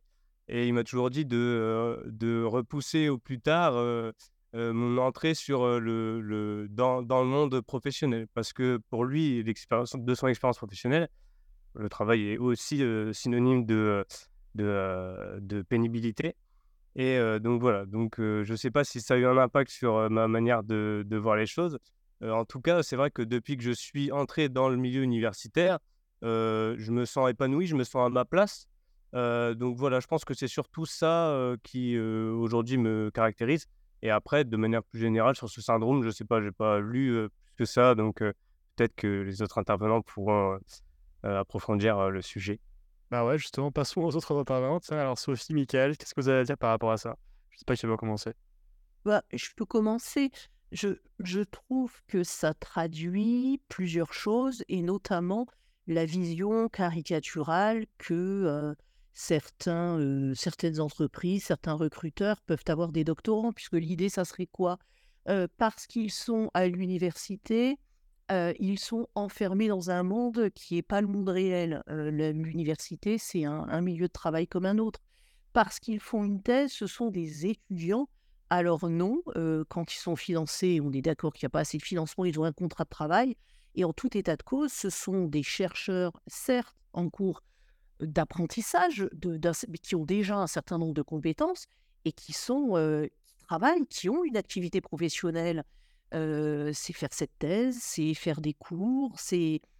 euh, enfin, en tout cas, c'est ce que je retrouve quand même beaucoup, une forme de d'incompréhension de ce que c'est euh, et qu'on trouve hein, dans nos familles, hein, j'en parlais un peu tout à l'heure, pour mes doctorants c'est pareil, d'incompréhension de ce qu'on fait et de non-reconnaissance, entre guillemets, comme un vrai travail. Et effectivement, je le retrouve chez mes doctorants dont les conjoints ou la famille, notamment la belle famille, va pouvoir avoir des propos, sans s'en rendre compte, parfois blessants, sur le fait qu'il n'ait pas de vrai travail, de vrai salaire. Et quand est-ce que c'est fini cette thèse? Et c'est quand même très très long ces études que tu fais. Mais non, en fait, il y a, quand même une, incompréhension là derrière de ce que c'est que faire une thèse, de se construire comme chercheur, producteur de connaissances, d'esprit critique, de, enfin tout ce que Michael aussi a pu dire très très bien tout à l'heure et, qui, me, qui me gêne. vo- enfin, derrière cette, le, fait de pouvoir qualifier un doctorant de atteint du syndrome de Peter Pan. Je voudrais ajouter que le milieu universitaire, encore une fois, n'est pas très bienveillant à l'égard des jeunes chercheurs. Il ne l'est ni plus ni moins que les organisations. Ça va dépendre des organisations. J'aurais quand même envie de dire qu'il l'est moins. Le regard, même en interne, porté sur les doctorants, n'est pas, pas ni très bienveillant ni très facile, ce qui d'ailleurs leur permet, paradoxalement, de développer aussi des compétences de, courage, d'autonomie, etc., beaucoup plus importantes, mais aussi de la souffrance, hein, parce qu'on va pas se... Enfin, il faut être lucide. Euh, faire un doctorat, c'est pas tout... C'est en temps d'équipe, mais pas toujours. C'est aussi parfois l'isolement, euh, c'est de la souffrance face à un sujet qui n'avance pas toujours comme on le veut, le sentiment d'être déconnecté, effectivement, parfois de, de la vie réelle, parce qu'on est déconnecté de la vie des autres. Autour de nous, les gens ne, savent pas ce qu'on fait, mais c'est pareil finalement pour nous. Moi, je suis professeur des universités, j'ai énormément de responsabilités. J'ai été délégué scientifique au HCRS, j'ai été premier VP, je dirige un labo, enfin, je fais plein de trucs, des expertises, des, des recrutements, etc. etc. Et, et j'entends régulièrement Oh, c'est chouette, tu dois avoir plein de vacances. Et oh, dis donc, et par rapport au lycée, 4 heures de cours par semaine, c'est pas beaucoup quand même. Les- les- autour de nous, il y a hum, derrière tout ce que dit Michael, de, de, de connaître et valoriser les, les- compétences et ce que peut apporter les chercheurs aux organisations, il y a aussi un besoin de, comprendre ce que c'est que ce, comment on, se construit en tant que chercheur et ce que c'est que ce, ce, métier en fait. c'est ce qui me semble. Hein. Maintenant, maintenant, avec ChatGPT, on va dire, et autres intelligences artificielles génératives, que je trouve intéressant, c'est que ça repose, alors sans, sans j'imagine que tu en feras un, podcast un de ces jours, mais ça repose, par rapport à ce que disait Michael tout à l'heure, je pense vraiment le statut de la connaissance, de l'expertise, et, peut-être que cela pourrait, en tout cas je l'espère, d'autant plus valoriser le besoin de docteurs dans les organisations qu'avec l'intelligence artificielle générative, c'est pas juste les problèmes qu'on a avec les jeunes hein, dans nos masters et donc en entreprise, de cette connaissance immédiate et de cette incapacité parfois à prendre du recul par rapport à ce qu'ils voient sur les réseaux sociaux. Je caricature un petit peu pour aller vite, mais quand même, avec des intelligences artificielles génératives, on est sur des modèles probabilistes. Et bah, que vaut la connaissance qui est produite? C'est à la fois très utile et très problématique, et, dans le sens où on a besoin de gens qui soient capables d'évaluer en fait cette et d'avoir l'air d'esprit critique par rapport à cette connaissance. Mais bref, pour en revenir encore une fois au sujet de Peter Pan, problème de, connaissance. Hein. je vous cite une phrase d'une collègue Prague qui n'a pas fait de doctorat et qui, ce qui n'est pas du tout un problème en soi, hein, mais ce qui a quand même dit les enseignants-chercheurs ne savent pas se faire comprendre des entreprises, ne savent pas leur parler, il faut les mettre autour d'une table et leur apprendre. Mais pardon, enfin, nous devons effectivement bah, tous, en fait, finalement, mieux nous connaître, mieux apprendre à communiquer. on a quand même un vrai problème de connaissance des, je pense en France, hein, par, les, par beaucoup d'organisations, de, de l'apport énorme que peut avoir un docteur dans certaines situations. et c'est dommage. Hein. Et donc, non, il ne s'agit pas d'étudiants attardés, enfermés à l'université et cocktail des tanguis, habitant chez leurs parents parce qu'ils n'ont pas la chance d'être financés. Non. Eh bien, super que tu de dire tout ça parce que déjà, c'est un peu le sens de ce podcast aussi, d'apporter des informations sur ce que c'est que le doctorat, documenter le doctorat pour qu'on se rende compte vraiment de, ce que ça représente et ce que ça permet de développer comme compétences. Donc c'est très bien que tu cites cette, cette euh, enfin, que tu expliques effectivement qu'en France on n'est pas très valorisé quand on fait un doctorat. Euh, et en plus c'est intéressant parce que je compte justement faire prochainement à la rentrée un épisode euh, sur l'insertion des docteurs en entreprise parce qu'en fait j'ai échangé avec plein de personnes ces derniers jours et on est d'accord pour dire qu'en fait il y a un problème de valorisation des doctorants auprès des entreprises mais aussi de, enfin, il y a un problème aussi au sein des doctorants même pour se valoriser après la thèse. C'est-à-dire qu'en fait, euh, euh, si on va dans une entreprise, euh, si on donne un CV académique, c'est-à-dire la liste de, 4 pages où il y a tout ce qu'on a fait, ben, c'est pas forcément ce que l'entreprise elle attend. Et puis, quand on dit que le, doctorat c'est juste un diplôme, et ben en fait, finalement, les, entreprises, ça les encourage plus à penser qu'on est qu'étudiant. Alors que si on voyait ça comme une expérience professionnelle dans le CV, bah déjà, il y verrait beaucoup plus ce qu'on a fait. Donc en fait, tout ça, c'est des problématiques qu'on va aborder dans le prochain épisode, mais c'est super de, de, les avoir abordées déjà maintenant. Euh, Mickaël, est-ce que tu voudrais réagir pour la fin? Oui, on peut faire, Ronnie, si tu veux, un, exercice de recherche sur ta propre euh, question, euh, la question du syndrome de Peter Pan. Euh, c'est, il voudrait dire que quelqu'un s'arroge le droit de, choisir ce qu'est la réalité et relègue une autre partie de la population à l'intérieur d'un fantasme de cette, réalité, de cette réalité et qui en est le fait de l'éviter par une enclave magique et mystique euh, apparenté euh, dans ton exemple à celui de l'enfance, euh, voilà, magique, merveilleuse, avec des amis qui n'existent pas, etc. Donc, je vois très bien le sujet. Ma question c'est qui, d'où s'origine la parole et qui dit quelle est la norme? Dans ton exemple, c'est le monde des entreprises. Qui donc dit que les doctorants et les gens de la recherche euh, s'enferment dans cette, euh, dans cette situation euh, donc d'infantilisation et d'enfance mystique. c'est très beau, mais reprenons les termes de la question.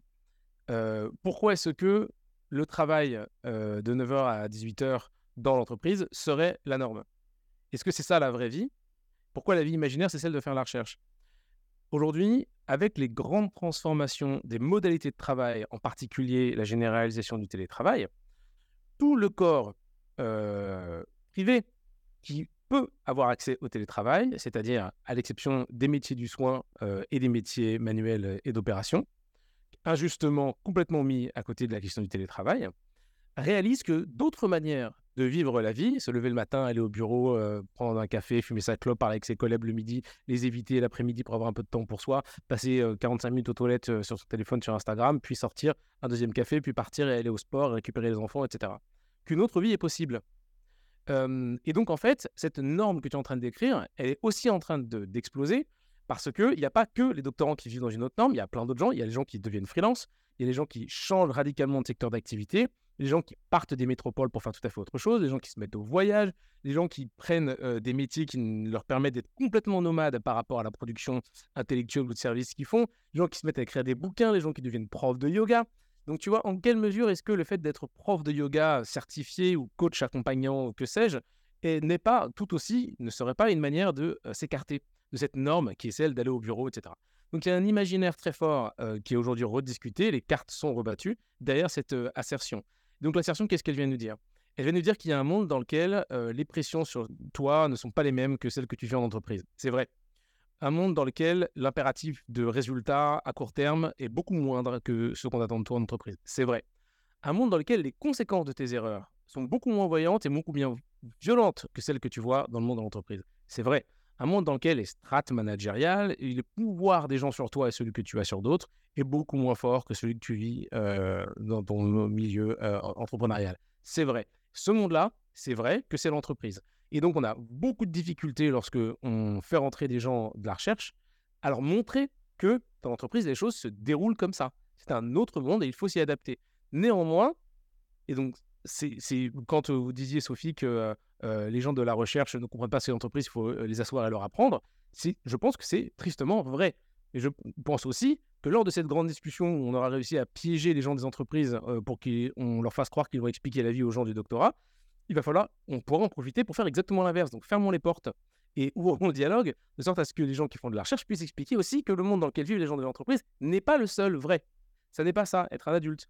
Il y a de très nombreuses autres manières de vivre sa vie. Ces manières sont en train d'éclater au jour aujourd'hui et elles génèrent un désengagement notable dans le travail en France, des modifications euh, d'attente de la part des collaborateurs, de réalignement de la production d'entreprise avec les valeurs personnelles, de manière de travailler, de, de manière de, de, cohabiter avec les autres collaborateurs. Enfin, tout ça est en train de voler en éclats sous nos yeux. Donc, s'il y a un syndrome de Peter Pan, il est mieux de dire que c'est un espèce de syndrome collectif où chacun choisit sa jeunesse fantasmée et chacun choisit sa réalité adulte, euh, vrai, le vrai monde, là où il faut aller euh, bosser un petit peu au turbin.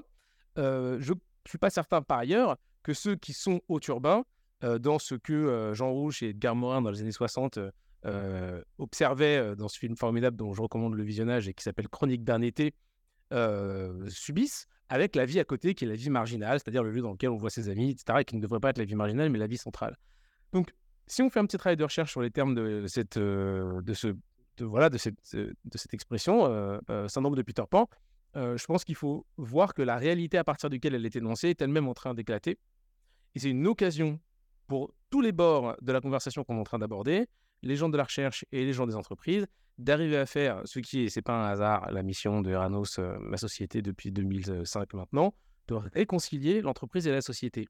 Il y a une brouille entre ces deux mondes, elle est dommageable aux deux chacun avec une forme d'arrogance qui lui est propre et qui n'est pas euh, issue de la bêtise, mais issue de l'exposition unique à des modèles qui vont euh, asseoir nos convictions sur ce qui est la norme. La norme, c'est on le fait comme ça chez nous.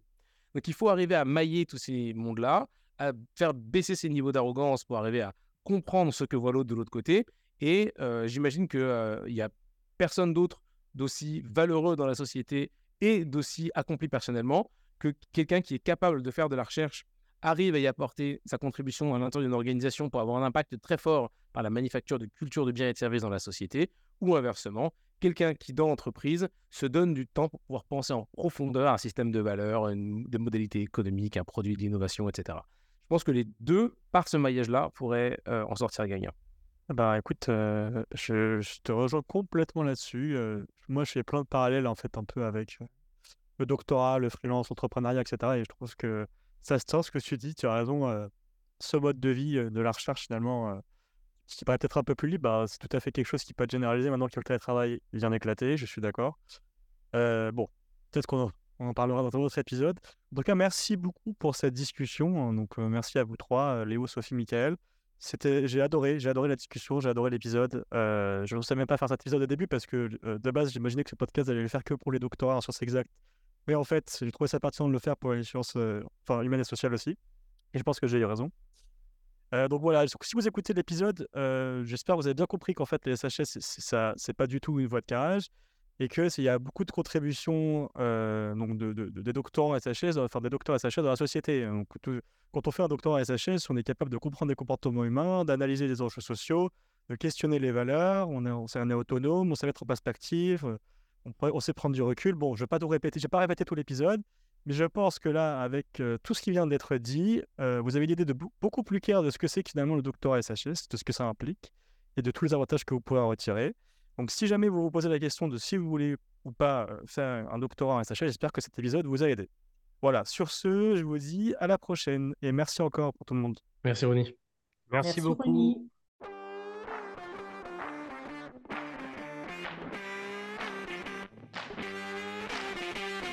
Merci d'être resté jusqu'au bout de cet épisode de Thèse Antithèse Synthèse. N'hésitez pas à liker l'épisode s'il vous a plu et à donner des commentaires constructifs pour vous en proposer un encore mieux la prochaine fois. Si vous connaissez d'autres personnes qui hésitent à faire une thèse scientifique, n'hésitez pas à leur partager ce podcast.